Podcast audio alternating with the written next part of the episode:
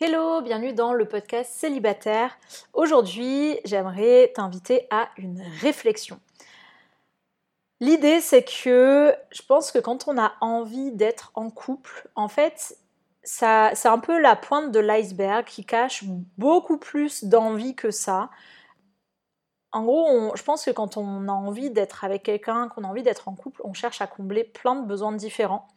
Sauf que on a tendance à un peu euh, tout ranger là-dessous et un peu euh, peut-être euh, se sentir désespéré de ne pas être en couple parce qu'on se dit que si on n'est pas en couple, alors on ne peut pas répondre à ses besoins.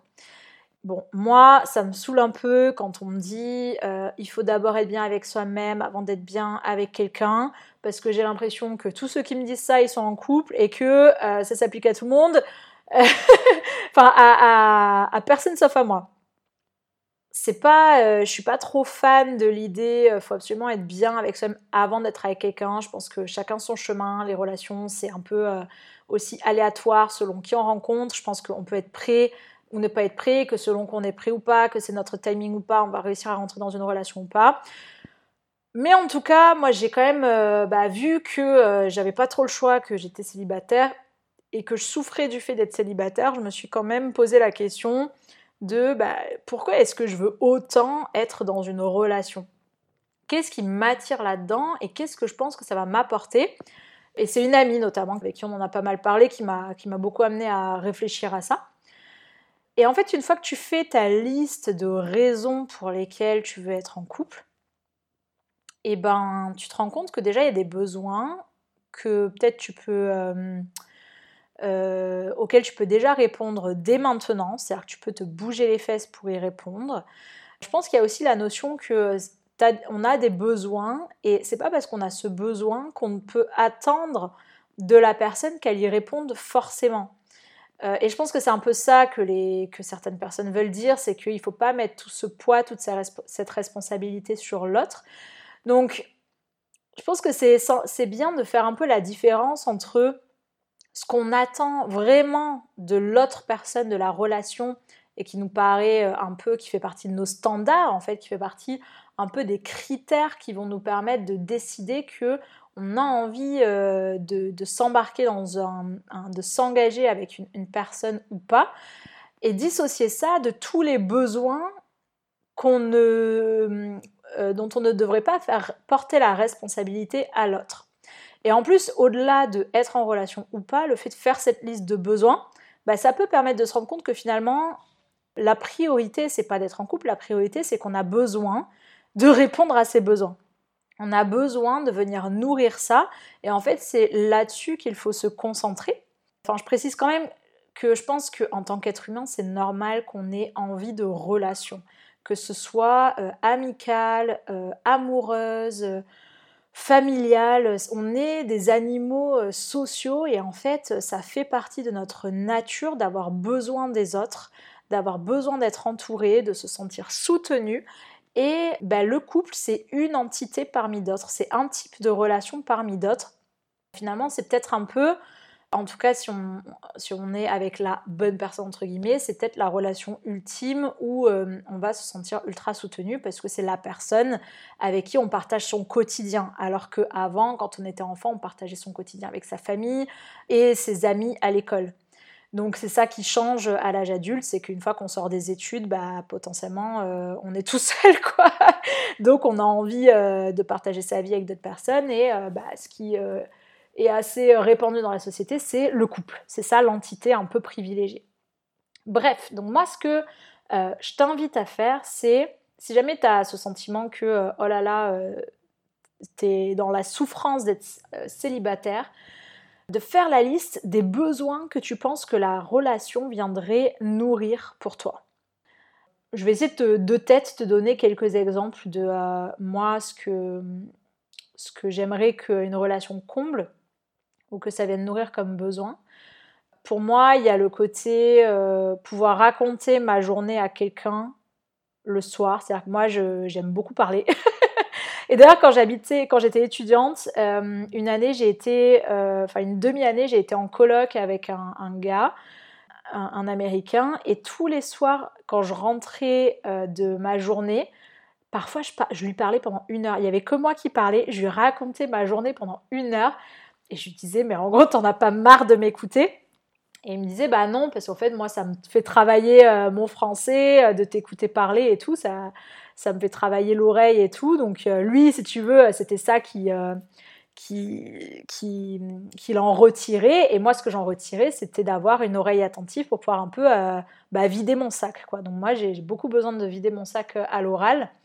Donc, ça, c'est un, des trucs que, dont j'ai besoin. Et tu vois, typiquement, avec l'exemple que je viens de te donner, ça montre que c'est quelque chose qu'on peut obtenir autrement que dans une relation. J'étais pas en relation de couple avec cette personne, on était coloc, on était euh, ouais coloc, amis quoi. Et, euh, malgré tout, bah, ça venait vraiment combler ce besoin et, j'adorais. C'était vraiment, euh, j'ai adoré cette période. J'adorais pouvoir faire ça avec quelqu'un. Après, un autre besoin pour moi, c'est bah, avoir un peu un partenaire de d'activités, de loisirs, parce que euh, bah, moi j'aime beaucoup par exemple les sports de raquettes. Donc les sports de raquettes, ça se joue à deux. Et typiquement, bah, j'aimerais bien que euh, mon partenaire de vie soit aussi mon partenaire de raquettes. Ou euh, de pétanque, enfin voilà, ping-pong, badminton, pétanque.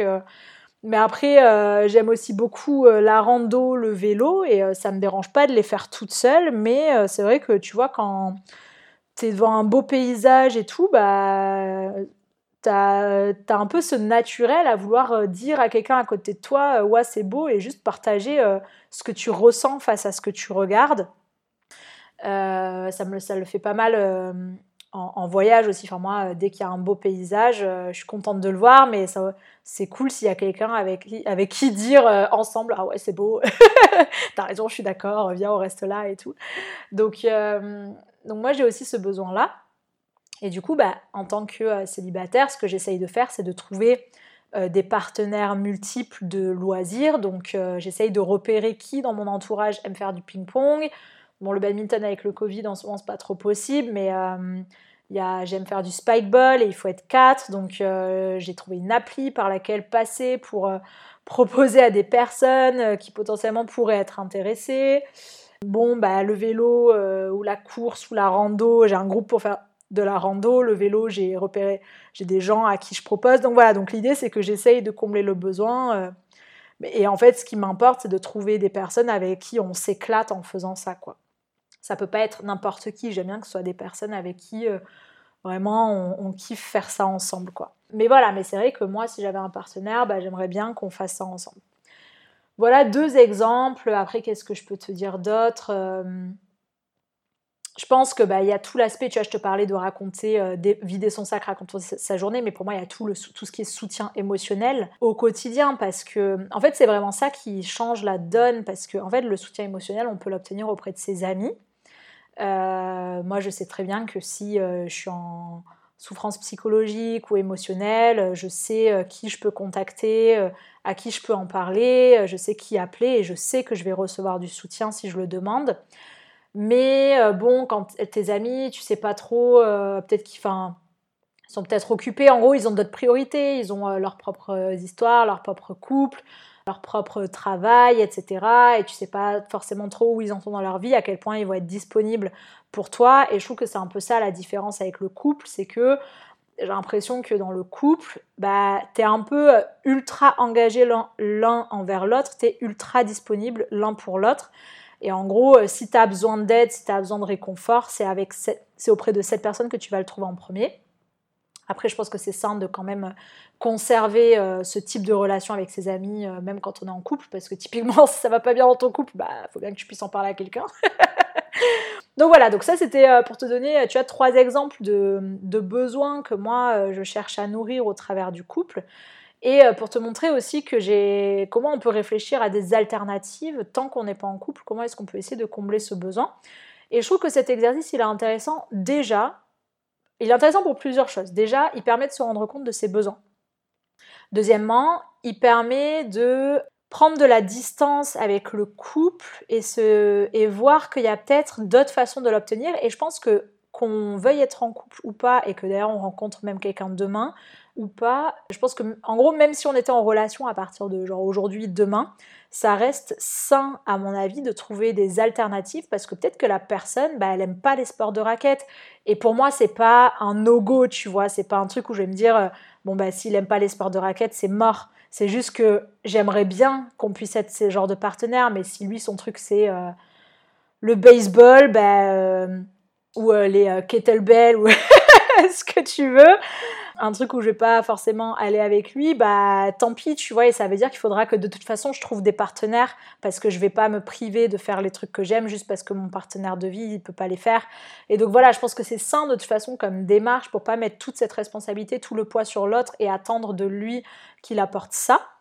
Et puis, bah, tout simplement, euh, cette réflexion sur les alternatives, elle permet de potentiellement commencer à combler ses besoins. Et finalement, cette souffrance qu'on qu'on ressent, on la ressent parce que on n'a pas nos besoins qui sont satisfaits et on a l'impression que la solution c'est le couple. Donc en commençant à satisfaire ses besoins, je pense que ça peut réduire la souffrance.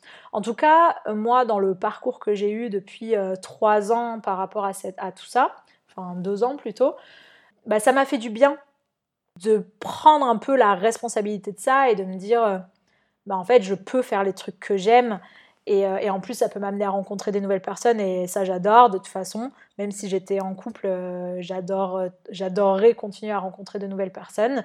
Je suis très sociable. donc voilà, donc je pense que ça peut faire du bien.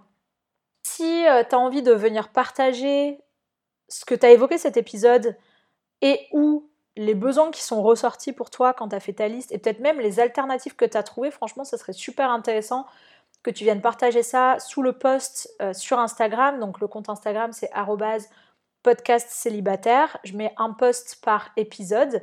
Tu reconnaîtras le post euh, par rapport au, titre de l'épisode. Donc n'hésite pas à venir partager ça en commentaire parce que je pense que ça peut aider tout le monde de voir les différents besoins qui ressortent parce que quelqu'un peut se dire ah bah oui j'avais pas identifié ce besoin mais moi aussi je me sens concernée donc ça peut aider les autres et le fait de partager les alternatives bah, ça peut aider les autres à justement euh, voir qu'il n'y a pas que le couple euh, comme solution.